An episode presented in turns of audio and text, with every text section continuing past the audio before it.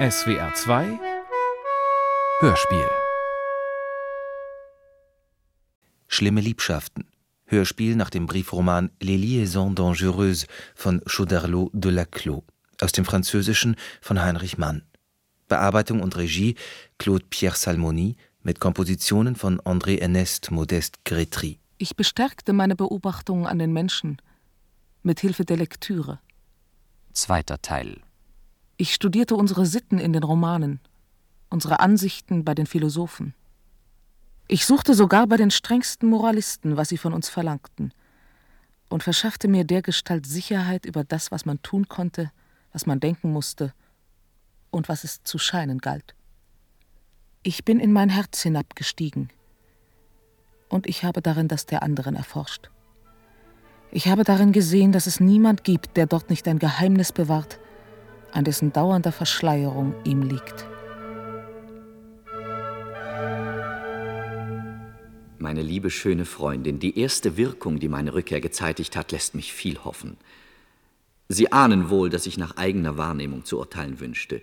Und um sicher zu sein, dass ich die ersten Regungen zu sehen bekäme, hatte ich mich nicht angesagt und meinen Weg so berechnet, dass ich, während man bei Tisch war, ankam. Wirklich fiel ich von den Wolken wie eine Operngottheit, die da kommt und alles in Wohlgefallen auflöst. Ich konnte beim Eintreten in einem Blick die Freude meiner alten Tante, Frau von Volanges Ärger und das fassungslose Vergnügen ihrer Tochter sehen. Meine Schöne drehte auf ihrem Platz der Tür den Rücken zu.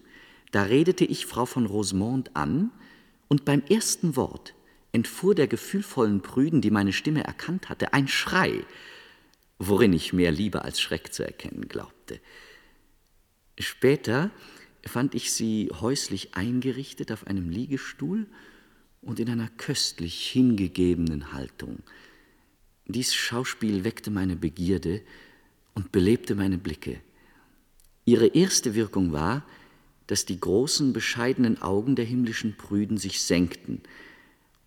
Ich machte mir den Genuss, die Umrisse und Formen durch ein leichtes, aber immer noch unerwünschtes Gewand hindurch zu erraten – Nachdem ich vom Kopf bis zu den Füßen hinabgestiegen war, stieg ich von den Füßen wieder zum Kopf hinauf. Schöne Freundin, der sanfte Blick haftete auf mir. Allmählich gewöhnten unsere Augen sich an das Zusammentreffen und blieben lange aneinander haften. Schließlich ließen sie sich nicht mehr los und ich gewahrte in den ihrigen das süße Schmachten, das das glückliche Anzeichen der Liebe und des Begehrens ist. O oh, meine Cecile, wie beneide ich Valmont um sein Geschick. Heute sieht er sie, und ich schleppe fern von ihnen mein Dasein zwischen Sehnsucht und Unglück dahin. Zärtliche Freundin, beklagen Sie mich, dass ich so leiden muss. Und besonders beklagen Sie mich, weil Sie so leiden denn angesichts ihres Leidens verlässt mich der Mut. Sinnen wir auf Mittel, meine Cecile, um es zu lindern. Wenn ich meinem Freund Valmont glauben darf, wird es, um dies zu erreichen, genügen, dass Sie zu ihm das Vertrauen fassen, das er verdient. Die unvorteilhafte Meinung, die Sie von ihm haben, war mir schmerzlich. Ich habe darin die Voreingenommenheit Ihrer Mama wiedererkannt. Vergessen Sie nicht, dass es ganz bei Ihnen steht, mich glücklich zu machen verehrtes Fräulein von Volanges, der Freund, der Ihnen hilft, hat erfahren, dass man Ihnen alles zum Schreiben Nötige genommen hat. Sie werden im Vorraum Ihres Zimmers unter dem großen Schrank einen Vorrat Papier, Federn und Tinte finden. Er bittet Sie, sich nicht zu kränken, wenn er sich im Kreise der Gäste die Miene gibt, als achte er nicht auf Sie und betrachte Sie nur als Kind. Dies Verhalten dünkt ihm notwendig, um gewisse Leute in Sicherheit zu wiegen und wirksamer am Glück seines Freundes und am ihrigen arbeiten zu können. Ich versichere dir, Sophie, Herr von Valmont ist ein ganz außerordentlicher Mann. Mama spricht schlecht von ihm, aber der Ritter Danceny sehr gut und ich glaube, er hat recht. Ich habe nie einen so geschickten Menschen gesehen. Allerdings hatte ich zu Beginn furchtbare Angst, aber jetzt werde ich gefasst sein. Hier ist eine gute Freundin von Mama, die ich nicht kannte, Sie sieht so aus, als möchte sie Herrn von Valmont nicht recht, obschon er ihr eine Masse Aufmerksamkeit widmet. Ich bin bloß bange, dass er sich bei dem hiesigen Leben bald langweilt und wieder nach Paris geht. Das wäre recht ärgerlich. Er muss ein gutes Herz haben, dass er eigens hergekommen ist, um seinem Freund und mir gefällig zu sein. Ich sehe voraus, dass es mit der Rache rascher gehen wird als mit der Liebe. Die kleine Volange ist geliefert, ich stehe für sie ein. Sie hängt nur noch von Gelegenheiten ab und ich nehme es auf mich, die entstehen zu lassen. Aber mit Frau von Tourvel ist es noch nicht an dem. Ich habe hundert Proben ihrer Liebe, aber tausend ihres Widerstandes. Und ich bin wahrhaftig bange, sie entwischt mir. Wenn ich bitten darf, gnädige Frau von Tourvel, knüpfen wir unser leider unterbrochenes Gespräch wieder an. Ich möchte Ihnen zu Ende beweisen, wie sehr ich von dem gehässigen Bild abweiche, das man Ihnen von mir entworfen hat. Ich möchte vor allem wieder dieses liebenswürdige Vertrauen genießen, das Sie mir zu erweisen anfingen.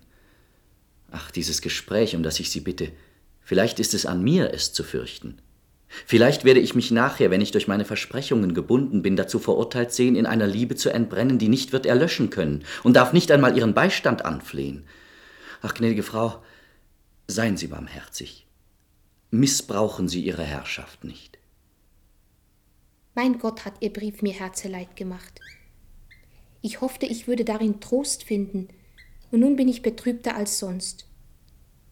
Was wollen Sie damit sagen, dass Ihre Liebe Ihnen zur Qual wird, dass Sie nicht mehr so leben können und Ihre Lage nicht mehr länger aushalten? Wollen Sie mich etwa nicht mehr lieben, weil es nicht mehr so angenehm ist wie früher?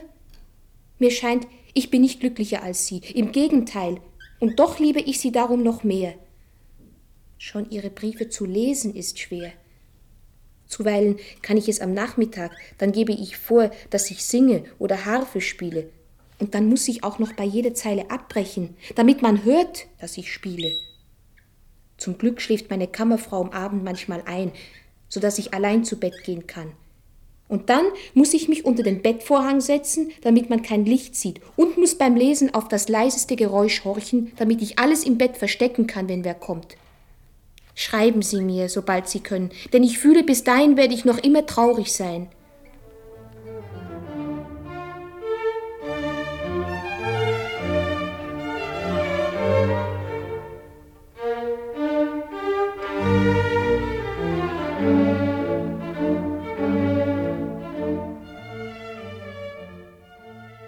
Liebe Cecile, wann kommt die Zeit, wo wir uns wiedersehen? Wer lehrt mich fern von Ihnen zu leben? Wer gibt mir dazu Kraft und Mut? Was ist denn aus Valmonts tätiger Freundschaft geworden? Und was ist vor allem aus Ihren so zärtlichen Gefühlen geworden, die Sie so erfinderisch machten im Ersinnen von Mitteln, uns alle Tage zu sehen? Sie sehen, mein verehrtes Fräulein, wie man uns im Wege ist. Den ganzen Tag habe ich Ihnen den Brief nicht zustecken können, den ich für Sie hatte. Kraft vielen Nachdenkens über Mittel zur Beseitigung der Hindernisse habe ich eines gefunden, das sich leicht wird ausführen lassen, wenn Sie sich etwas Mühe geben. Ich glaube bemerkt zu haben, dass der Schlüssel zu Ihrer Zimmertür, die direkt auf den Gang hinausführt, immer bei Ihrer Mama auf dem Kamin liegt. Mit dem Schlüssel würde alles leichter werden, das sehen Sie wohl ein aber in Ermangelung seiner werde ich Ihnen einen gleichen besorgen, der ihn ersetzt. Dazu genügt es mir, Ihnen ein oder zwei Stunden zur Verfügung zu haben. Sie müssen ja leicht Gelegenheit haben, ihn sich zu nehmen, und damit man nicht merkt, dass er fehlt, lege ich hier einen mir gehörigen bei, der so ähnlich aussieht, dass man den Unterschied nicht sieht, wenigstens nicht, wenn man ihn nicht ausprobiert, was man nicht tun wird. Sie können sich denken, wenn diese Verbindung zwischen uns erst einmal hergestellt ist, wird es mir viel leichter fallen, Ihnen die Unterredung mit Danceny zu verschaffen, die er wünscht. Indessen sprechen Sie von all dem noch nicht zu ihm. Sie würden nur seine Ungeduld erhöhen, und der Zeitpunkt, wo sie gestillt werden kann, ist noch nicht ganz da. Ich hasse alles, was nach Betrügerei aussieht. Das ist mein Charakter, aber Ihr Unglück hat mich dermaßen gerührt, dass ich alles versuchen werde, um es zu lindern. Sie sind jetzt mein Mündel, haben Sie Ihren Pflegevater ein wenig lieb. Und besonders seien Sie ihm folgsam. Sie werden sich gut dabei befinden. Ich sorge für Ihr Glück. Seien Sie gewiss, dabei werde ich zu meinem kommen. Wenn ich auch nicht weniger wünsche als Ritter Danceny, dass wir uns wiedersehen können, habe ich doch nicht zu tun gewagt, was Sie mir vorschlagen. Erstens ist es zu gefährlich. Der Schlüssel, den ich statt des anderen hinlegen soll, sieht ihm allerdings sehr ähnlich, aber ein Unterschied ist doch zu sehen, und Mama merkt alles. Und dann scheint es mir auch, dass das sehr schlimm wäre, dermaßen einen Nachschlüssel anzufertigen. Das ist doch stark.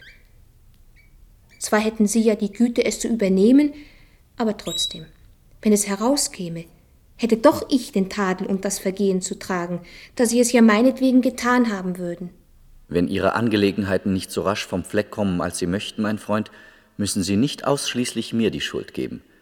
Ich habe hier mehr als ein Hindernis zu besiegen. Die Wachsamkeit und Strenge der Frau von Volange sind nicht die einzigen. Ihre junge Freundin legt mir auch einige in den Weg. Sei es aus Kälte oder aus Schüchternheit, sie tut nicht immer, was ich ihr anrate. Und ich glaube doch besser zu wissen als Sie, was geschehen muss. Ich hatte ein einfaches, bequemes und sicheres Mittel gefunden, ihr ihre Briefe zuzustellen und sogar in der Folge die von ihnen gewünschten Zusammenkünfte zu erleichtern. Aber ich konnte sie nicht dazu bewegen, es zu benutzen.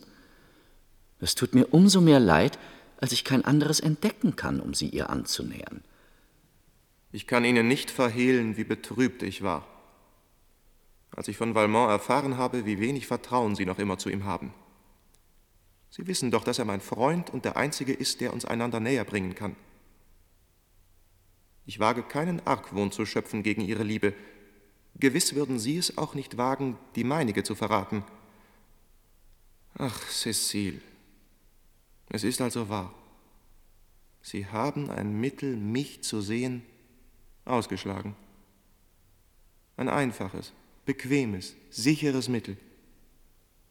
So sieht Ihre Liebe zu mir aus? Cecile, haben Sie Mitleid mit mir. Geben Sie Ihre Einwilligung, dass wir uns sehen können. Nehmen Sie die Mittel an, die Ihnen geboten werden. Sehen Sie, was die Trennung bewirkt? Ängste, Argwohn, vielleicht Kälte. Ein Blick nur, ein einziges Wort, und wir werden glücklich sein. Was hat Herr von Valmont Ihnen denn berichtet und was hat sie nur zu dem Glauben gebracht, dass ich sie nicht mehr liebe? Was habe ich getan, dass ich sie so erzürnt habe? Ich habe nicht gewagt, einen Schlüssel wegzunehmen, weil ich bange war, Mama würde es merken. Und es würde mir wieder Verdruss machen und Ihnen auch. Und dann auch, weil mir scheint, es ist nicht recht. Aber es hatte mir nur Herr von Valmont davon gesprochen. Ich konnte nicht wissen, ob sie es wollten oder nicht, da sie ja nichts davon wussten. Jetzt, wo ich weiß, dass sie es wollen, meinen Sie, jetzt weigere ich mich noch, ihn zu nehmen, den Schlüssel? Gleich morgen nehme ich ihn, und dann wollen wir sehen, was Sie noch sagen können. Hätte ich das voraussehen können, hätte ich den Schlüssel gleich genommen. Aber ich glaubte es wahrhaftig recht zu machen.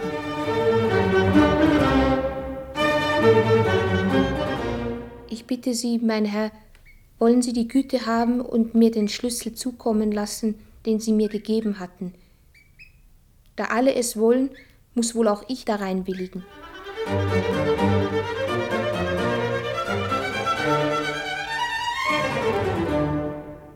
Ich will eine lustige Sache berichten.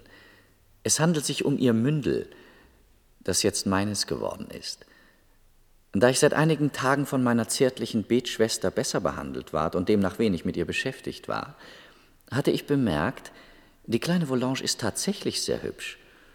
Und wenn es auch eine Dummheit ist, in sie verliebt zu sein wie Danceny, so ist es doch vielleicht gerade so dumm von mir, dass ich nicht bei ihr die Zerstreuung suche, die ich in meiner Einsamkeit nötig habe.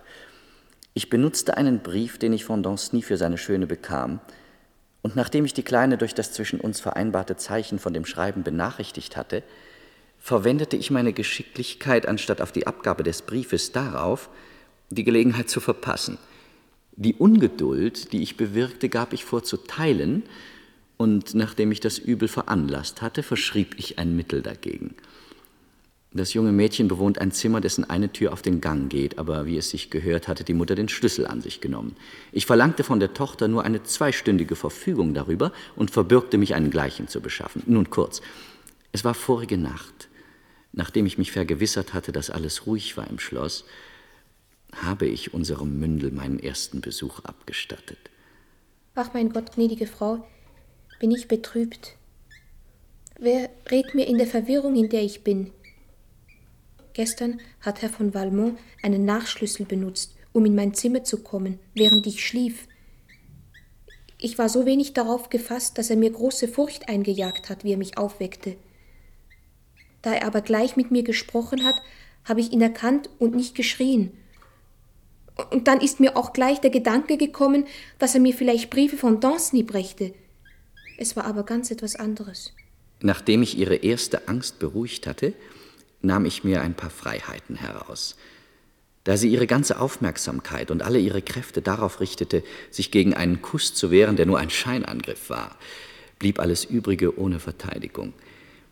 Wie hätte ich das nicht wahrnehmen sollen? Das kleine Mädchen, ganz erschrocken, wollte in ernst gemeintes Geschrei ausbrechen. Zum Glück erstickte ihre Stimme in Tränen. Was wollen Sie tun? sagte ich. Ihre Mutter herbeirufen, sich für immer ins Verderben bringen? Wenn jemand kommt, was macht es mir? Wen werden Sie davon überzeugen, dass ich nicht mit Ihrem Willen da bin? Wollen Sie es übernehmen, anzugeben, was ich mit dem Schlüssel, den ich nur von Ihnen haben konnte, was ich mit diesem Schlüssel anfangen sollte? Diese kurze Ansprache besänftigte weder den Schmerz noch den Zorn, führte aber die Unterwerfung herbei. Er wollte einen Kuss.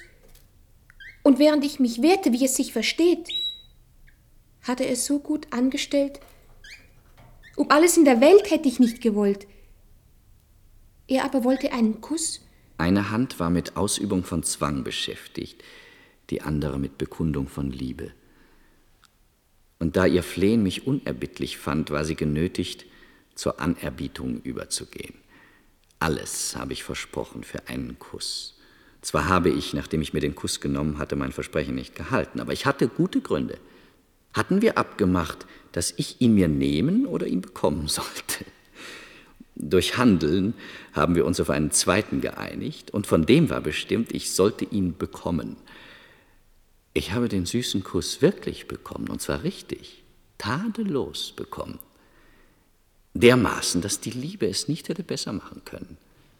Sie erlassen es mir wohl, das Übrige zu sagen, aber ich bin so unglücklich, wie man es nur sein kann. Was ich mir am meisten vorwerfe, ist, dass ich fürchte, ich habe mich nicht so gewehrt, wie ich gekonnt hätte. Ich weiß nicht, wie das zuging. Ganz sicher liebe ich Herrn von Valmont nicht, ganz im Gegenteil. Aber es gab Augenblicke, wo mir war, als ob ich ihn liebte. Sie können sich wohl vorstellen, dass mich das nicht abhielt, immer noch Nein zu sagen aber ich war mir wohl bewusst, dass ich nicht tat, was ich sagte. Und das war wie gegen meinen Willen. Und dann war ich schrecklich verwirrt. Es war mir willkommen, einmal die Macht der Gelegenheit zu beobachten. Und hier fand ich sie entblößt von aller fremden Hilfe. Sie hatte nun doch gegen die Liebe zu kämpfen, gegen Liebe, die von Scham und Furcht unterstützt, vor allem aber bestärkt ward durch den Ärger, den ich erregt hatte. Die Gelegenheit stand allein, aber vorhanden war sie, immer geboten, immer gegenwärtig, und die Liebe war abwesend.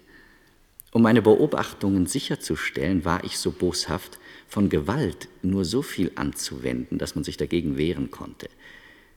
Nur wenn meine reizende Feindin sich anschickte, mir zu entschlüpfen, hielt ich sie durch dieselbe Furcht in Schranken, die ich schon erprobt hatte. Also, ohne weitere Bemühung hat die zärtliche Liebende uneingedenk ihrer Eide, zuerst nachgegeben und schließlich eingewilligt. Getrennt haben wir uns erst, als wir befriedigt voneinander und gegenseitig einverstanden waren über das Stelldichein dieses Abends. Nun also, Kleine, da sind Sie nun recht böse und schämen sich gar sehr. Und dieser Herr von Valmont ist ein schlimmer Mann, nicht wahr? Wie? Er wagt es, sie zu behandeln wie die Frauen, die er am liebsten hätte. Er lehrt sie, was sie für ihr Leben gern lernen wollen. Wahrhaftig, solch eine Handlungsweise ist unverzeihlich. Und sie ihrerseits wollen ihre Keuschheit für ihren Liebsten aufsparen, der sie nicht missbraucht. Wunderschön. Und sie wird eine prachtvolle Romanfigur abgeben. Leidenschaft, Missgeschick, Tugend obendrein. Wie viel schöne Dinge. Im Ernst, kann man mit über 15 Jahren solch ein Kind sein wie Sie? Sie verdienen meine Güte gar nicht. Ich wollte doch Ihre Freundin sein. Sie haben es wohl einigermaßen nötig bei der Mutter und dem Gatten, den sie Ihnen zugedenkt. Wenn Sie aber nicht bildungsfähiger sind, was soll man dann mit Ihnen anfangen? Können Sie es über sich gewinnen, einen Augenblick vernünftig zu überlegen? Was für alle Welt ein Vergnügen wäre, in Ihrer Lage wird es zu einem wirklichen Glück. Denn tatsächlich, bei Ihrer Stellung zwischen einer Mutter, an deren Liebe Ihnen gelegen ist, und einem Liebhaber, dessen Liebe Sie ewig behalten möchten, wie können Sie da übersehen, dass das einzige Mittel, diese entgegengesetzten Erfolge zu erlangen, ist, Sie geben sich mit einem Dritten ab? Durch dieses neue Abenteuer zerstreut, wird es für Ihre Mama so aussehen, als opferten Sie dem Gehorsam ihr gegenüber eine Neigung, die ihr missfällt. Ihrem Liebsten aber werden Sie Ihre Liebe unablässig beteuern und ihm dabei die letzten Beweise nie gewähren. Und diese Weigerungen wird er unfehlbar auf Rechnung Ihrer Tugend setzen. Er wird vielleicht darüber klagen, sie darum aber noch mehr lieben. Scheint Ihnen der Weg, den ich Ihnen vorschlage, nicht der vernünftigste und der angenehmste? Wissen Sie, was aus dem von Ihnen eingeschlagenen herauskommt? Ihre Mama schreibt ihre verdoppelte Traurigkeit einer doppelten Erstarkung ihrer Liebe zu und wartet, um sie zu bestrafen, nur noch, bis sie ihrer Sache sicher ist. Aber tun Sie erst, wie ich Ihnen sage wird ihre Mama zufrieden sein und sie endlich verheiraten. Und dann sind sie freier in dem, was sie tun. Und können nach Belieben Valmont verlassen, um Danceny zu nehmen oder sogar alle beide behalten. Denn passen Sie auf. Ihr Danceny ist ganz nett, aber er ist einer von den Männern, die man hat, wann und wie lange man will. Mit Valmont steht es anders. Ihn behält man nur schwer, und es ist gefährlich, ihn zu verlassen. Bei ihm braucht man große Geschicklichkeit oder wenn man keine hat, viel Gehorsam. Andererseits, wenn sie es fertig brächten, ihn sich zum Freund zu machen, das wäre ein Glück. Er würde sie sogleich in die erste Reihe unserer Modedamen setzen. Mir fällt ein, ich habe etwas vergessen. Sehen Sie doch zu, dass Sie auf Ihren Stil mehr Sorgfalt verwenden. Sie schreiben wie ein Kind. Ich sehe wohl, woher das kommt, daher, dass Sie alles sagen, was Sie denken und nichts, was Sie nicht denken. Das geht wohl von Ihnen zu mir, die wir keine Geheimnisse haben. Aber mit allen Leuten, besonders Ihrem Liebsten gegenüber, würden Sie immer wie ein Dummerchen aussehen. Sie müssen sich doch sagen, wenn Sie schreiben, ist es für ihn und nicht für Sie. Also müssen Sie ihm weniger das zu sagen streben, was Sie denken, als das, was ihm besser gefällt.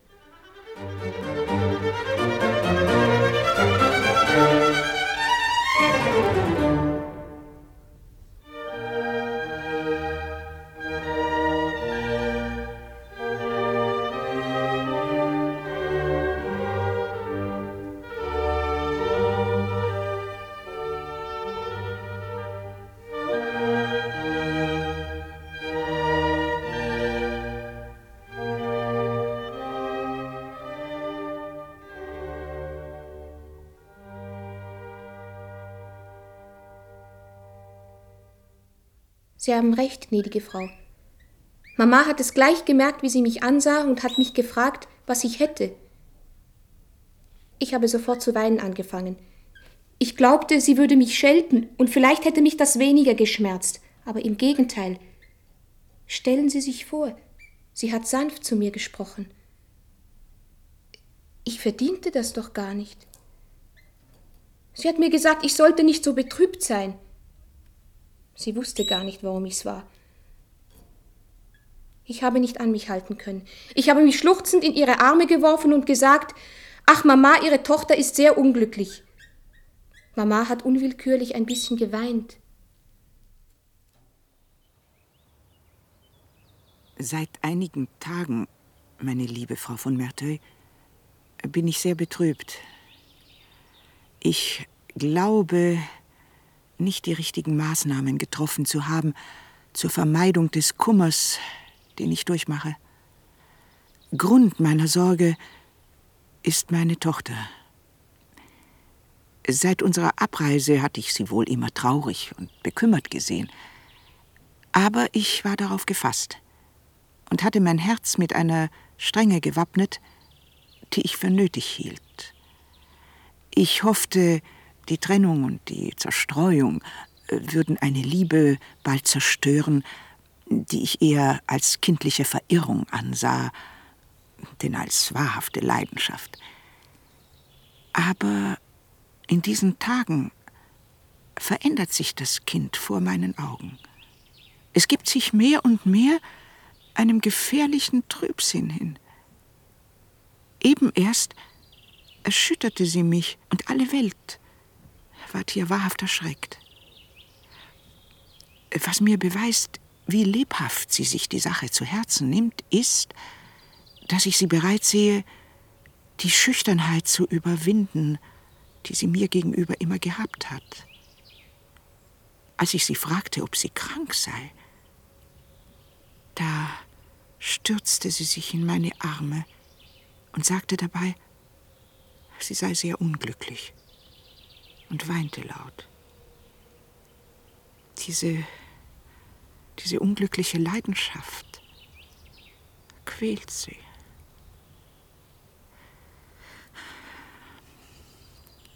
Wofür soll ich mich entscheiden, wenn das anhält? Soll ich meine Tochter unglücklich machen?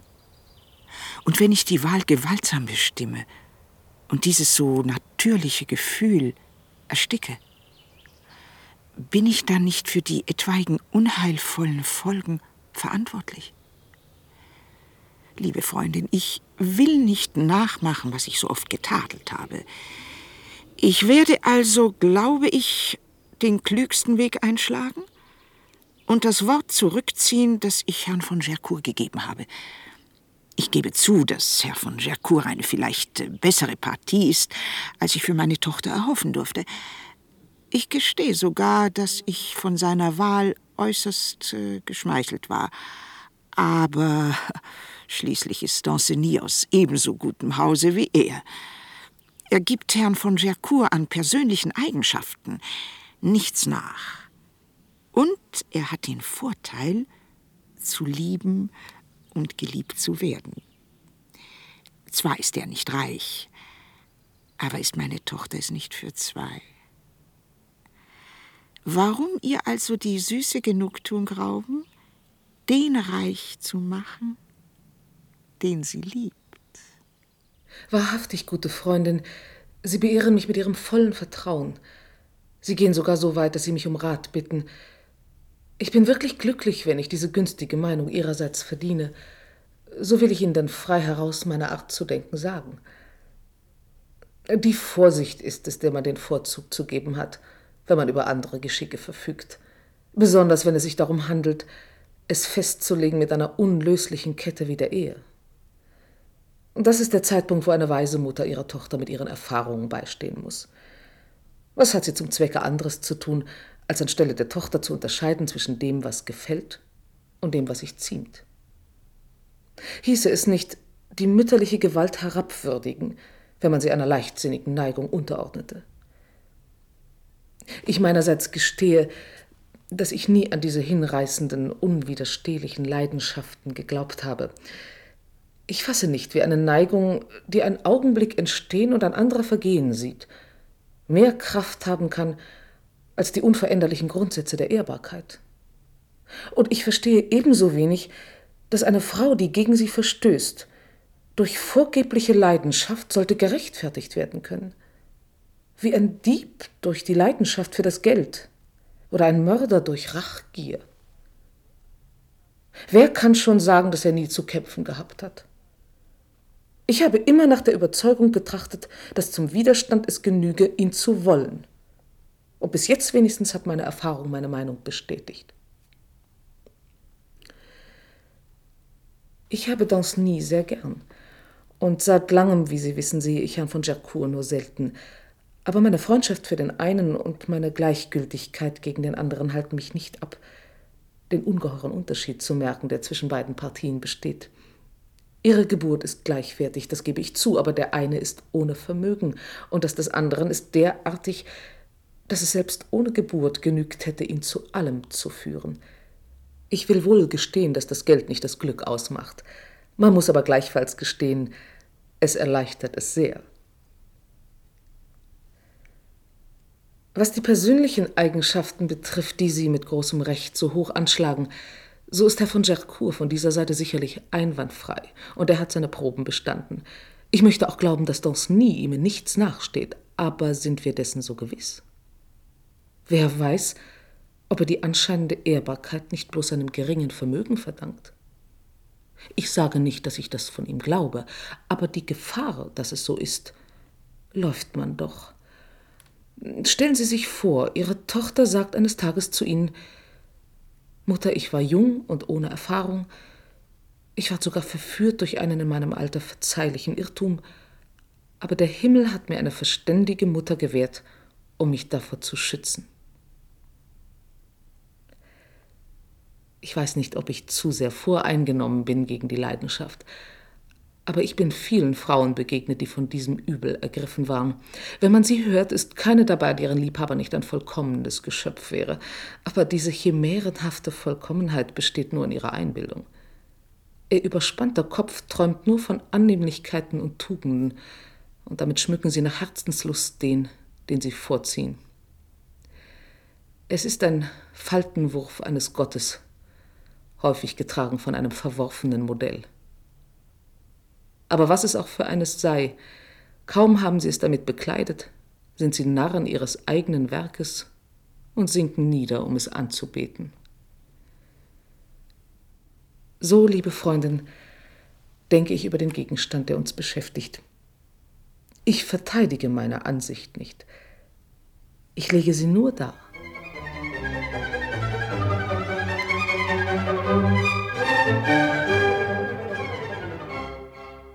Haben Sie Acht, meine kleine Cecile.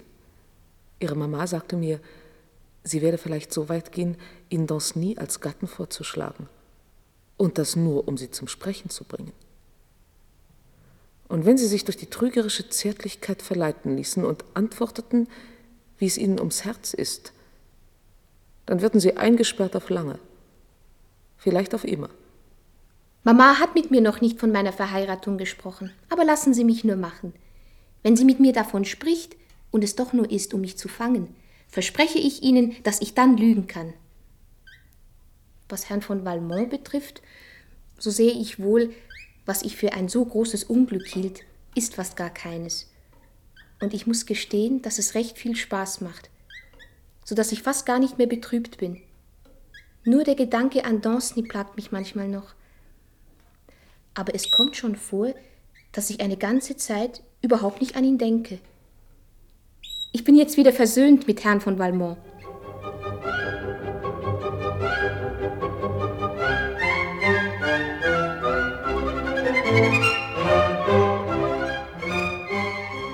Frau von Tourvel und ich, wir sind uns jetzt über unsere Gefühle einig. Wir streiten nur noch über Worte. Zwar erwidert sie meine Liebe immer noch mit ihrer Freundschaft, aber diese konventionelle Ausdrucksweise ändert nichts an der Sache selbst. Es war sogar schon nicht mehr die Rede, dass ich erneut weggehen soll, wie sie das früher wollte. Und was die Unterredungen betrifft, die wir täglich miteinander haben, wenn ich ihr sorgfältig Gelegenheit dazu gebe, ergreift sie sie ebenso sorgfältig. Dabei war ich stets umso vorsichtiger, als ich den Schreck zu fürchten hatte, den dieses Selbstvergessen meiner zärtlichen Träumerin verursachen könnte. Darum verlangte ich nicht einmal, dass das erbetene Geständnis ausgesprochen werde. Ein Blick konnte genügen, ein einziger Blick. Und ich war glücklich. Bei unserem jüngsten Zusammensein war es, die schönen Augen haben sich tatsächlich zu mir erhoben, der himmlische Mund hat sogar gesprochen. Also ja, ich, aber plötzlich hat die Stimme versagt und diese anbetungswürdige Frau ist in meine Arme gesunken. Kaum hatte ich Zeit gehabt, sie darin aufzunehmen, da machte sie sich mit großer Anstrengung daraus los und rief, Oh mein Gott, rette mich, um sogleich aus dem Zimmer zu flüchten. Ich war, gestehe ich, lebhaft ergriffen.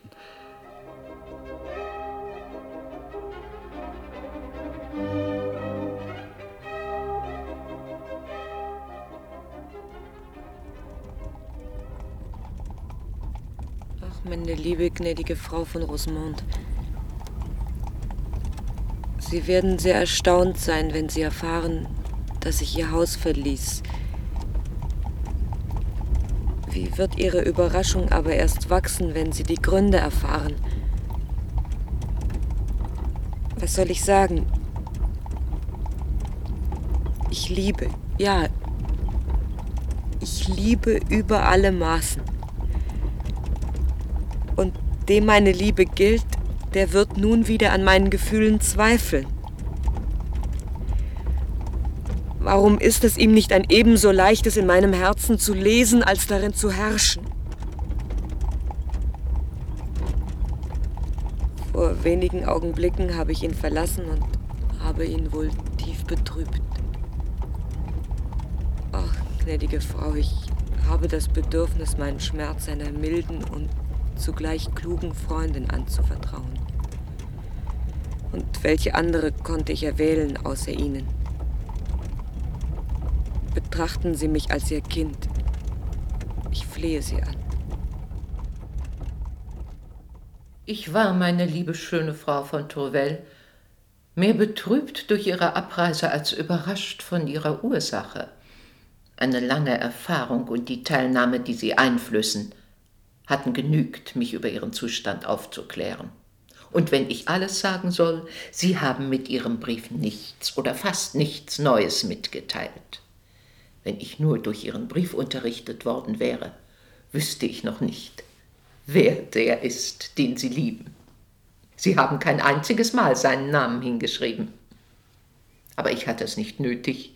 Ich weiß wohl, wer es ist. Ich bemerke das nur, weil ich mich erinnert habe, dass das immer der Stil der Liebe ist. Ich sehe, es ist damit noch wie in der vergangenen Zeit. Indessen verlieren Sie nicht den Mut. Ihrer schönen Seele ist nichts unmöglich. Und sollten Sie eines Tages, was Gott verhüte, das Unglück haben zu unterliegen, sichern Sie sich für den Fall wenigstens den Trost, dass Sie mit aller Macht gekämpft haben. Wenn ich der Vorsehung die Sorge überlasse, Ihnen beizustehen in einer Gefahr, gegen die ich nichts vermag, behalte ich mir doch vor, Sie, so viel ich nur kann, zu stützen und zu trösten. Adieu, liebenswürdiges Kind. Freundin, ich bin angeführt, verraten, verloren. Ich bin in Verzweiflung. Frau von Tourvel ist abgereist. Sie ist abgereist und ich habe nichts davon gewusst. Und ich war nicht da, konnte mich ihrer Abreise nicht widersetzen. Glauben Sie nicht, ich hätte sie weggelassen. Sie wäre geblieben. Und wenn ich Gewalt hätte anwenden müssen. Wie aber war's? In meiner leichtgläubigen Sicherheit schlief ich, ganz ruhig. Nein, diese Abreise fasse ich nicht. Man muss es aufgeben, die Frauen kennenzuwollen.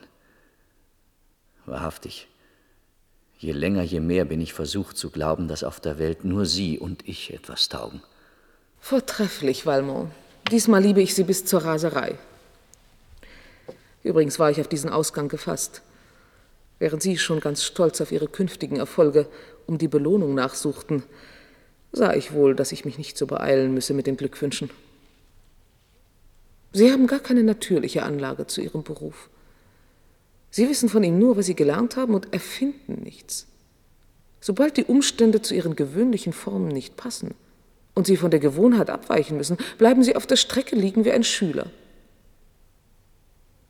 Übrigens, die kleine Volange interessiert mich nicht mehr. An Mitteln, sie loszuwerden, wird es uns nicht fehlen, und Gercourt wird sie allemal einsperren lassen. Aber es ist jetzt sehr wichtig, dass nichts in den Händen des Kindes bleibt, was uns bloßstellen kann. Ich bitte Sie, achten Sie darauf. Nachdem diese Vorsichtsmaßregeln einmal getroffen sind, übernehme ich das Moralische. Das Übrige geht Sie an.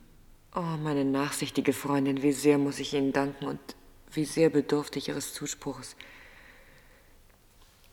Sie berichten mir, meine Abreise habe Sie schmerzlich betroffen. Was aber hat er gesagt? Was hat er getan? Hat er davon gesprochen, dass er nach Paris zurückkehren will? Ich bitte Sie, bringen Sie ihn davon ab, so viel Sie können. Wenn er mich richtig beurteilt hat, kann er mir wegen meines Schrittes nicht zürnen. Einer der größten Martern ist, dass ich nicht weiß, was er sich denkt. Ich habe da zwar noch einen Brief liegen, aber Sie sind sicherlich meiner Meinung. Ich darf ihn nicht öffnen. Erfahren Sie denn, dass meine undankbare Betschwester mich wieder streng hält?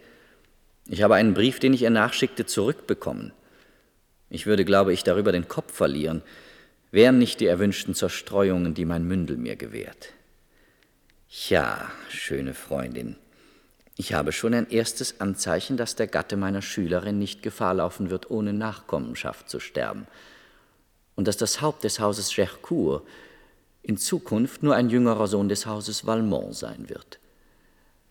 Jetzt, mein Freund, erraten Sie, wer mein neuester Anbeter ist. Na schön, ich weiß, Sie erraten nie etwas. Also, es ist Danceny. Sie sind erstaunt, nicht? Denn schließlich bin ich doch nicht auf Kindererziehung angewiesen. Aber dieser verdient, dass man mit ihm eine Ausnahme macht. Seine große Zurückhaltung in Gesellschaftskreisen ist sehr geeignet, alle Verdachtsgründe aus dem Wege zu räumen. Und man findet ihn darum nur liebenswürdiger, wenn er unter vier Augen vertraulich wird. Es wäre wirklich schade, wenn sein Geist und sein Zartgefühl geopfert würden und in Dummheit versenken bei der kleinen Volange. Ich glaube, es ist Selbsttäuschung, dass er sie zu lieben glaubt. Sie verdient ihn doch bei weitem nicht. Ich bin zwar nicht eifersüchtig auf sie, aber es ist ja Mord. Und davon will ich Dance nie retten. Ich bitte Sie also dafür zu sorgen, dass er sich seiner Cecile nicht nähern kann. Eine erste Liebe hat immer mehr Macht, als man glaubt. Und ich wäre in keiner Hinsicht ruhig, wenn er sie jetzt wiedersähe obwohl ich entschlossen bin, mir den jungen Mann zu nehmen. Ich habe das Gelüste meiner gewohnten Vorsicht zum Opfer gebracht.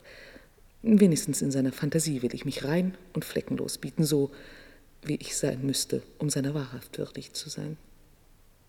Frau von Merteuil ist heute Morgen aufs Land gereist. So bin ich den Reizen der Cecile der einzigen Freude beraubt, die mir in ihrer Abwesenheit blieb, nämlich der mit unserer gemeinsamen Freundin von Ihnen zu sprechen. Seit einiger Zeit hat sie mir erlaubt, ihr diesen Namen zu geben. Gott ist diese Frau liebenswürdig. Sie hat mir Hoffnung gemacht, dass ich sie würde sehen können, aber ich sehe wohl, ich muss darauf verzichten. Ach, Cecile, ich glaube wohl, dass Sie mich mit aller Kraft Ihrer Seele lieben, aber Ihre Seele glüht nicht so wie die meine. Zweifeln Sie, guter Freund, dass ich ebenso sehr wie Sie unter allen Ihren Schmerzen leide? aber da seit einiger Zeit Mama sich mir viel freundlicher zeigt und ich ihr so liebreich wie ich kann begegne, wer weiß, was ich von ihr erlangen kann. Nur, wenn ich glauben darf, was mir oft gesagt worden ist, dann lieben die Männer ihre Frauen nicht einmal mehr so sehr, wenn sie sie vor der Ehe zu sehr geliebt haben.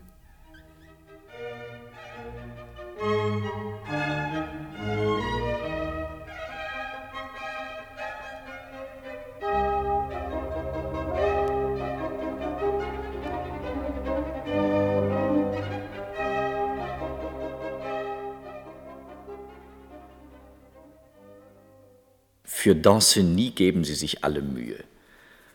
Liebe Freundin, lassen Sie ihn seine tugendhafte Cécile anbeten und geben Sie sich keine Blöße durch solche Kinderspiele. Lassen Sie die Schulknaben sich bei Dienstmädchen heranbilden. Ich missbillige diese Wahl. Was meine Betschwester angeht, so habe ich herausbekommen, dass sie eine andere Vertraute hat. Seit sie das Schloss verlassen hat, sind bereits zwei Briefe für die alte Rosemonde angekommen. Das einzige Mittel, wieder in die Sache hineinzukommen, ist, dass man den heimlichen Briefwechsel abfängt. Wenn ich meinem Kalender glauben soll, sind es, anbetungswürdige Freundin, erst zwei Tage her, dass Sie fort sind. Glaube ich aber meinem Herzen, so sind es zwei Jahrhunderte. Ich hätte Ihnen hundert Dinge zu sagen, deren Gegenstand nicht Sie sind und die, wie Sie wissen, mich lebhaft interessieren. Und doch bin ich eben von diesen abgelenkt seit Sie fort sind. Seit wann lenkt denn der Zauber der Freundschaft von dem der Liebe ab? Mein allzu junger Freund, ich muss Sie schelten. Legen Sie doch den Schmeichelton ab, der nur Geschwätz ist, wenn er nicht Liebe ausdrückt. Wenn Sie schreiben, tun Sie es, um mir zu sagen, wie Sie denken und fühlen, und nicht, um mir schöne Sätze zu schicken, die ich mehr oder weniger gut gesagt im ersten besten Roman finden kann. Es ist ein sehr sanftes Gefühl, einen jungen Freund zu haben, dessen Herz anderweitig beschäftigt ist. Man gibt sich, scheint mir, mit mehr Vergnügen einem Gefühl hin, von dem man nichts zu fürchten hat. Drum bin ich für Sie auch ziemlich frühzeitig vielleicht zur Rolle einer Vertrauten übergegangen. Aber Sie suchen sich so junge Geliebte aus, dass Sie mich zum ersten Mal daran erinnert haben, dass ich anfange zu altern. Bestreiten Sie das nur nicht, denn dieser Gedanke fesselt mich an Sie. Ach, gute mütterliche Freundin, meine Besorgnis ist groß. Ich habe seit vier Tagen keinen Brief mehr von Herrn von Valmont erhalten. Täuschen Sie mich nicht über seinen Zustand? Wenn es nur daher käme, dass ich ihm seine Briefe so hartnäckig zurückschickte, würde er den Entschluss nicht mehr zu schreiben doch früher gefasst haben. Sie würden nicht glauben, und ich schäme mich Ihnen zu sagen, wie es mir weh tut, dass ich die Briefe nicht mehr bekomme, die zu lesen ich mich noch jetzt weigern würde. Meine liebe Schöne, mein Neffe ist von einer immer stärker werdenden Menschenscheu. Er lässt sich alle Tage nach mir erkundigen, aber nicht einmal hat er persönlich nachgefragt. Ich will Ihnen nicht verhehlen, dass ich sein Aussehen etwas verändert gefunden habe. Liebe Freundin, es ist nicht selten, dass Schwermut und Weltschmerz Vorzeichen irgendeiner schweren Krankheit sind. Oft wirft man Übellaunigkeit dem vor, den man nur bedauern sollte. Mir scheint, er müsste jemand um Rat fragen. Mein Arzt, den ich heute Morgen gesprochen und indirekt befragt habe, ist der Meinung, dass bei solchen von Natur aus tätigen Menschen diese Art plötzlicher Gleichgültigkeit niemals übersehen werden darf. Und als letztes Opfer vor ihren Augen die einzigen vorhandenen Spuren eines Irrtums vernichten, dessen ich mich gegen sie schuldig gemacht habe.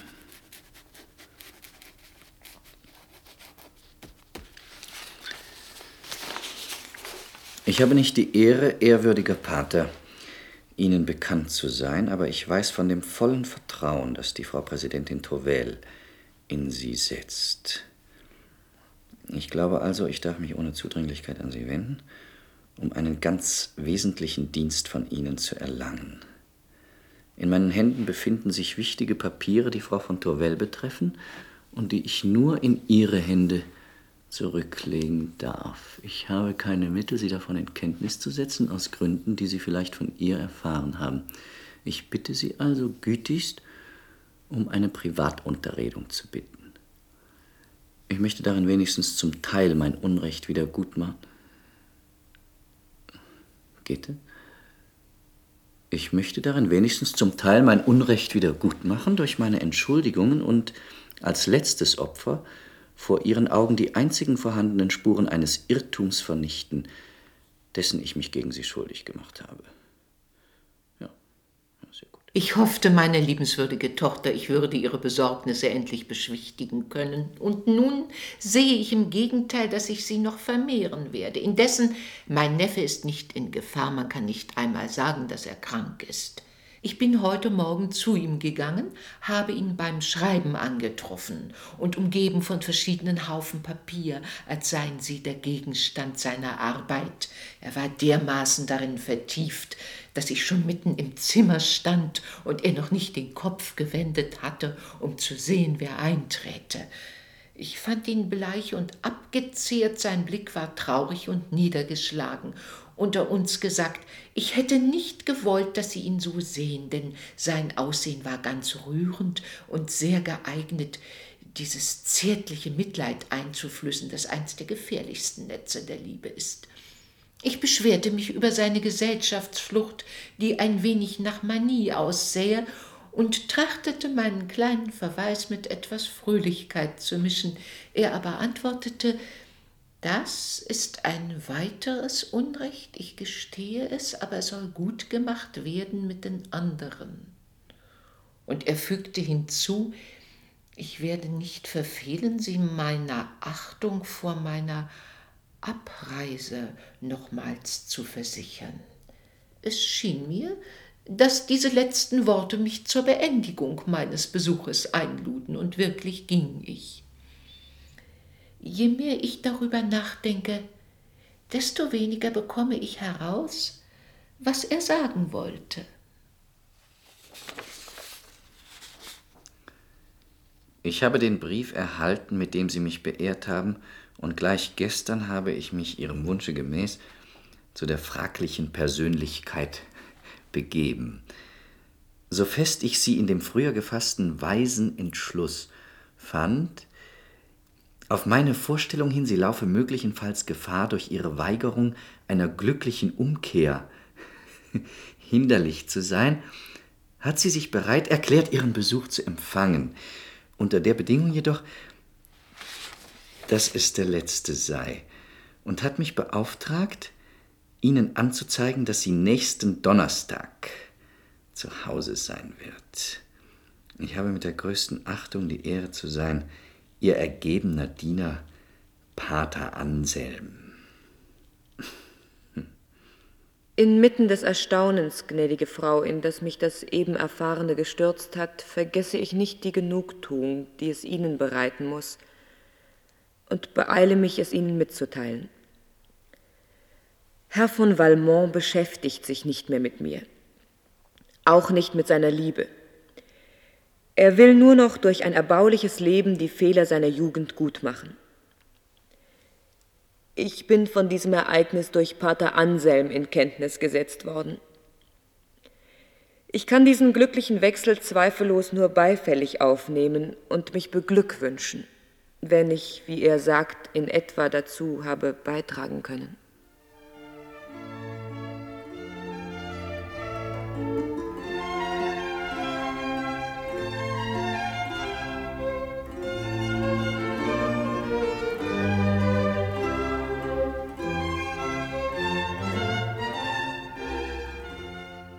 So ist sie denn besiegt, die hochmütige Frau, die zu glauben gewagt hatte, sie könne mir widerstehen. Ich bin von meinem Glück noch zu voll, um es bewerten zu können. Eines aber ist gewiss. Wenn ich bei dieser erstaunlichen Frau manchmal Augenblicke der Schwäche gehabt habe, die der kleinmütigen Leidenschaft ähnlich sahen, habe ich sie stets zu besiegen und zu meinen Grundsätzen zurückzukehren verstanden. Nachdem ich die Hilfe ihres Beichtvaters in Anspruch genommen hatte, bin ich gestern zu dem von ihr bestimmten Zeitpunkt als reumütiger Sklave bei ihr erschienen, um als gekrönter Sieger wieder wegzugehen. Nachdem wir unendlich lange gesprochen hatten und zu keinem gemeinsamen Ziel zu kommen schienen, stellte ich mich, als ginge ich. Da hielt sie mich mit aller Kraft zurück. Nein, hören Sie mich an, sagte sie lebhaft. Lassen Sie mich, erwiderte ich. Sie, nein, Sie sollen mich anhören, ich will es. Ich, ich muss Sie fliehen, ich muss. Nein, rief sie und sank bei diesen letzten Worten ohnmächtig in meine Arme. Sie kam erst wieder zu sich, als sie schon unterworfen und ihrem glücklichen Sieger ausgeliefert war. Ich frage Sie, sind Sie nun in Verzweiflung, weil Sie mich glücklich gemacht haben? Sie sind also glücklich? Ich gab ihr Lobpreisungen in den üblichen Gemeinplätzen zur Antwort. Sie sank weich in ihren Sessel zurück und sagte, ich fühle, dass dieser Gedanke mich tröstet und erleichtert. Ich kann mein Dasein nur noch insofern ertragen, als es dazu dienen wird, Sie zu beglücken. Was sagen Sie nun, schöne Freundin? Nun ist es Zeit, dass Sie den süßlichen Danceny links liegen lassen und sich nur noch mit mir abgeben. Adieu, mein Engel. Ich sende dir wie ehedem alle Küsse der Liebe. Adieu wie ehedem, sagen Sie. Ehemals machten Sie doch, scheint es mir, etwas mehr Aufhebens von mir. Sie bestimmten mich durchaus nicht für dritte Rollen, und besonders hatten sie die Güte zu warten, bis ich Ja gesagt hatte, bevor sie meiner Zustimmung sicher waren. Der süßliche Danceny, der sich einzig mit mir beschäftigt, mir, ohne dass er sich's als Verdienst anrechnet, eine erste Leidenschaft opfert, kurz mich liebt, wie man in seinem Alter liebt, kann trotz seiner Jugend wirksamer als Sie für mein Glück und für mein Vergnügen tätig sein. Gestatten Sie also, dass ich Ihnen anstatt Adieu wie ehemals, Adieu wie jetzt sage. Sagen Sie mir, schöne Freundin, Woher kommt nur der bittere, höhnische Ton? Was ist denn das für ein Verbrechen, das ich offenbar ahnungslos begangen habe und das Sie so verstimmt? Wenn ich mit der Begierde die Hoffnung vereinte, habe ich nur dem natürlichen Antrieb nachgegeben, der dahin geht, dass wir uns immer in die Nähe des gesuchten Glückes versetzen. Sie haben für eine Wirkung des Stolzes genommen, was nur von Eifer kam. Ich rufe Ihre Gerechtigkeit an die vollkommene Freundschaft zwischen uns und das Vertrauen, das die Bande zwischen uns immer enger geknüpft hat. Gnädige Frau, ich habe mich Ihrem Neffen geweiht. Für ihn bin ich ins Verderben gegangen. Er ist der einzige Mittelpunkt meines Denkens geworden, meiner Gefühle, meiner Handlungsweisen. Jedes weitere Wort könnte bei Ihnen den Verdacht erregen, als sei ich stolz genug, noch auf Ihre Freundschaft zu zählen, während ich mir im Gegenteil gerecht werde und keinen Anspruch mehr darauf mache. Ich bin achtungsvoll Ihre ganz ergebene Dienerin. Und warum wollen Sie nicht mehr meine Tochter sein? Warum scheint es, als kündigten Sie mir an, dass unsere Beziehung abgebrochen werden soll? Etwa um mich dafür zu strafen, dass ich nicht erraten habe, was gegen alle Wahrscheinlichkeit ging? Ich sage es Ihnen mit Schmerz. Aber Sie sind es viel zu sehr wert, geliebt zu werden, als dass je Liebe Sie glücklich machen könnte. Als Sie einen anderen zum Eigentümer Ihres Daseins machten, haben Sie doch Ihre Freunde nicht um das bringen können, was Sie schon vorher von Ihnen besaßen. Glauben Sie mir, Sie werden immer der Gegenstand meiner liebsten Gedanken sein. So ist's recht. Diesmal bin ich zufriedener mit Ihnen, Valmont. Jetzt wollen wir in aller Freundschaft plaudern. Und ich hoffe, Sie zu überzeugen, dass von Ihrer wie von meiner Seite das Zusammentreffen, das Sie zu wünschen scheinen, eine wahre Narrheit wäre. In der Zeit, als wir uns liebten, denn ich glaube, es war Liebe, da war ich glücklich. Und Sie? Ach doch, warum über ein Glück nachdenken, das nicht wiederkehren kann? Nein, was Sie auch sagen möchten, seine Wiederkehr ist unmöglich. Ich würde Opfer fordern, die Sie sicherlich nicht bringen können, noch möchten. Sagen Sie mal, mein Guter, wer von uns beiden wird es übernehmen, den anderen zu täuschen? Sie kennen die Geschichte von den zwei Spitzbuben, die sich beim Spiel erkannten? Wir können uns nichts anhaben, sagten sie zueinander, zahlen wir jeder das halbe Kartengeld. Und sie gaben die Partie auf. Wir sollten, glauben Sie mir, diesem vorsichtigen Beispiel folgen.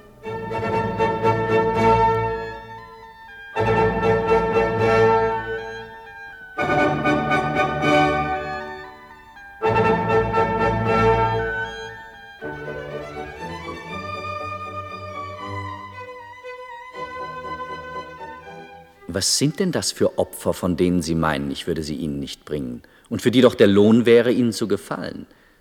Ich bin bereit, die junge Pensionärin ihrem schüchternen Liebhaber wieder zuzustellen. Mir scheint, auch Sie haben keinen Grund mehr, den armen Danceny an seinem Glück zu hindern.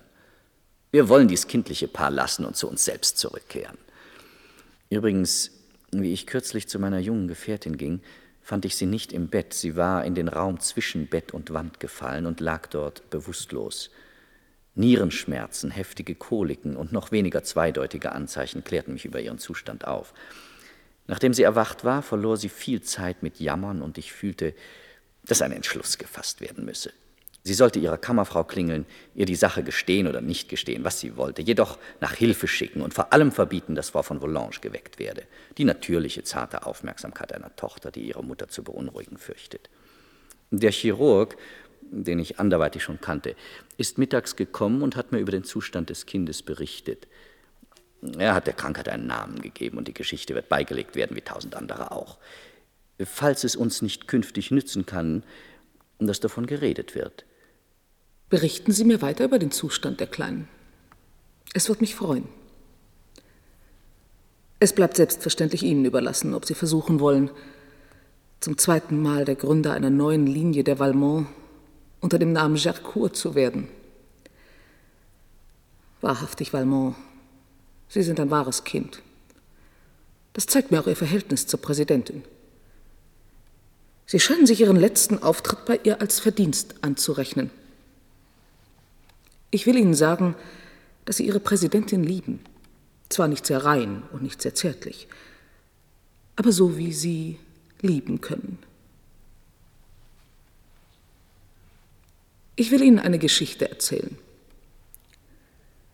Ein mir bekannter Herr Er hatte sich wie sie mit einer Frau eingelassen, die ihm wenig Ehre machte. Zwischendurch war er wohl so gescheit zu fühlen, dass früher oder später dieses Abenteuer ihm schaden werde. Aber obwohl er darüber errötete, hatte er nicht den Mut abzubrechen. Seine Verlegenheit war umso größer, als er seinen Freunden gegenüber geprahlt hatte, er sei gänzlich frei. So brachte er sein Leben zu, machte immerfort Dummheiten und sagte nachher immerfort, es ist nicht meine Schuld. Dieser Mann hatte eine Freundin, die einen Augenblick versucht war, ihn in diesem Zustand von Trunkenheit dem Publikum auszuliefern. Da sie aber doch mehr hochherzig war als boshaft, wollte sie ein letztes Mittel ausprobieren, um für alle Fälle sagen zu können, wie ihr Freund, es ist nicht meine Schuld. So ließ sie ihm denn ohne weitere Bemerkung folgenden Brief zukommen als Heilmittel, dessen Gebrauch ihm gegen seine Krankheit helfen könne. Alles wird langweilig, mein Engel. Das ist ein Naturgesetz. Es ist nicht meine Schuld. Wenn mich also ein Abenteuer langweilt, das mich seit vier tödlichen Monaten ganz in Anspruch genommen hat, ist es nicht meine Schuld.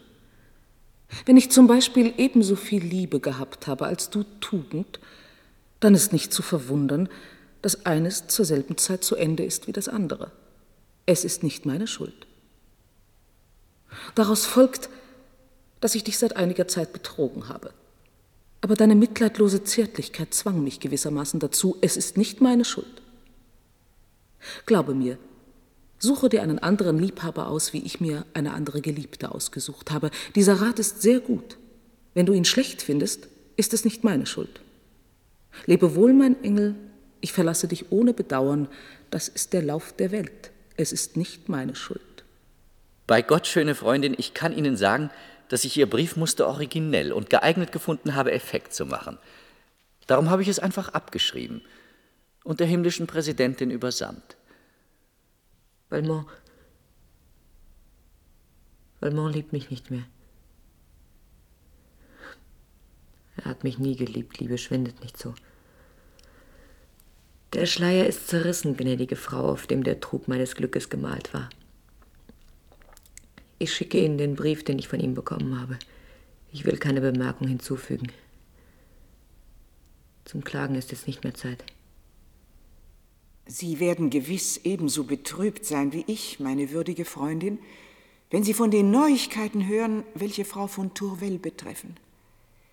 Gestern erschien sie in dem Kloster, in dem sie erzogen worden ist, und er bat die Auskunft, ob das Zimmer, das sie als Pensionärin bewohnt hatte, frei sei, und auf die bejahende Antwort hin verlangte sie es wiederzusehen. Die Priorin begleitete sie hin. Da erklärte sie dann, sie wolle nun wieder in dieses Zimmer einziehen, das sie, sagt sie, nie hätte verlassen sollen. Und sie setzte hinzu, sie werde erst wieder ausziehen, wenn sie tot sei. Dies waren ihre Worte. Im Ernst, Valmont, Sie haben die Präsidentin verlassen? Sie sind wirklich reizend und haben meine Erwartung übertroffen. Es würde Ihnen sicherlich gut passen, nicht wahr, das Verdienst, diese Beziehung abgebrochen zu haben, mir als Opfer anzubieten.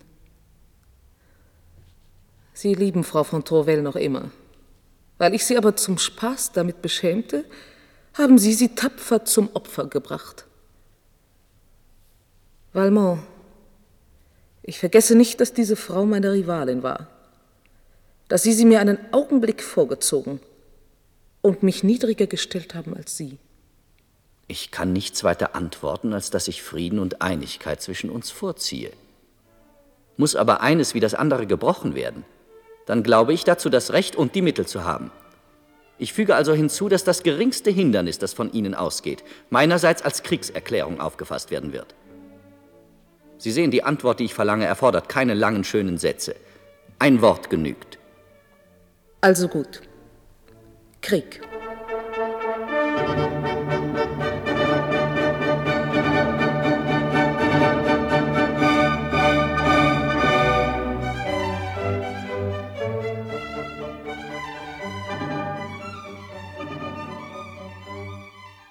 Ich bin von Ihrer Handlungsweise gegen mich unterrichtet worden, mein Herr, ich weiß auch, dass Sie noch nicht zufrieden sind, mich in unwürdiger Weise zum Besten zu halten und sich nicht scheuen, damit zu prahlen.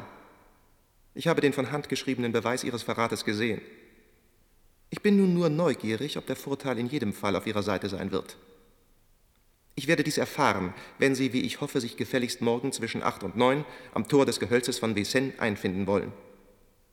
Ich werde dafür Sorge tragen, dass für die Aufklärung, die ich von Ihnen noch erhalten muss, alles Nötige zur Stelle ist.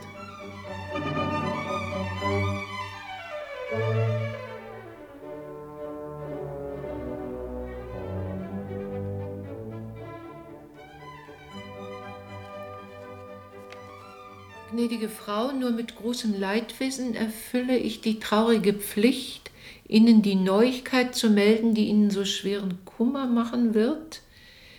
Ihr Neffe hat das Unglück gehabt, in einem Zweikampf zu unterliegen, den er heute Morgen mit dem Herrn Ritter Danceny gehabt hat. Der Gegenstand des Streites ist mir vollkommen unbekannt, aber es scheint nach dem Billet, das ich noch in Herrn von Valmonts Tasche gefunden habe, dass er nicht der Angreifer war, und der Himmel musste erlauben, dass er unterlag.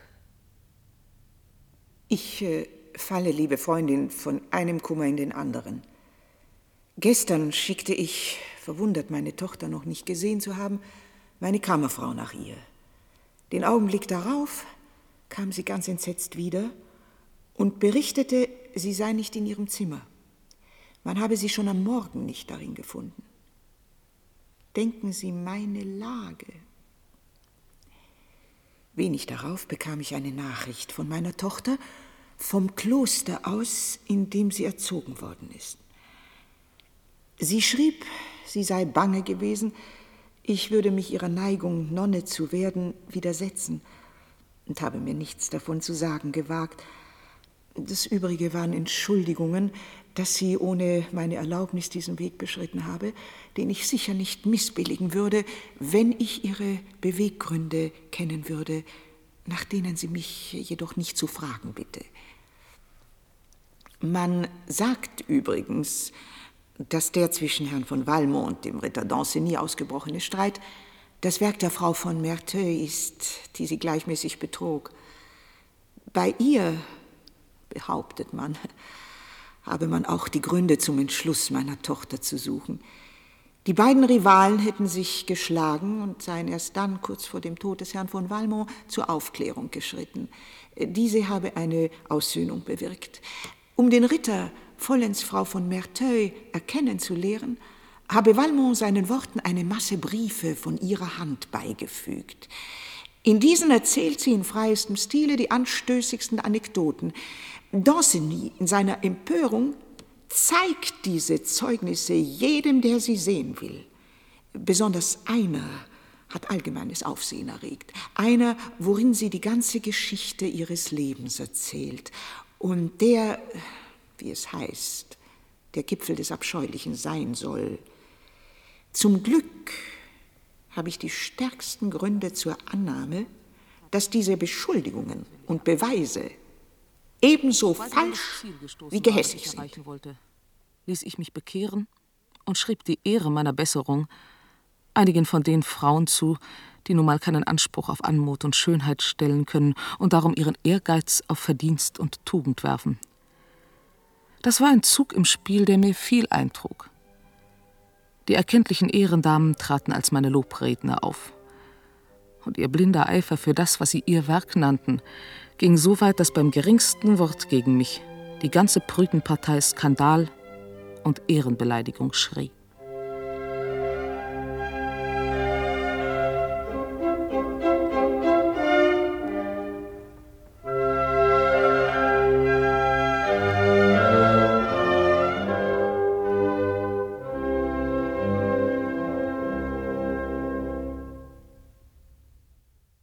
Schlimme Liebschaften Hörspiel nach dem Briefroman Les Liaisons dangereuses von Joderlot de Laclos aus dem Französischen von Heinrich Mann. Die Rollen und ihre Sprecherinnen und Sprecher Madame de Merteuil, Renate Schröter, Monsieur de Valmont, Christoph Panzer, Cécile Volange, Soni Melles, Madame de Volange, Eva Maria Duhan, Präsidentin Tourvel, Eleonore Weisberger, Madame de Rosemonde, Hanna Buckwitz, Danceny, Reinhard Sannemann und als Sophie Camet Eva Maria Hofmann. Komposition André Ernest Modeste Gretry. Hörspielbearbeitung und Regie Claude Pierre Salmoni. Produktion Schweizer Rundfunk und Fernsehen 1978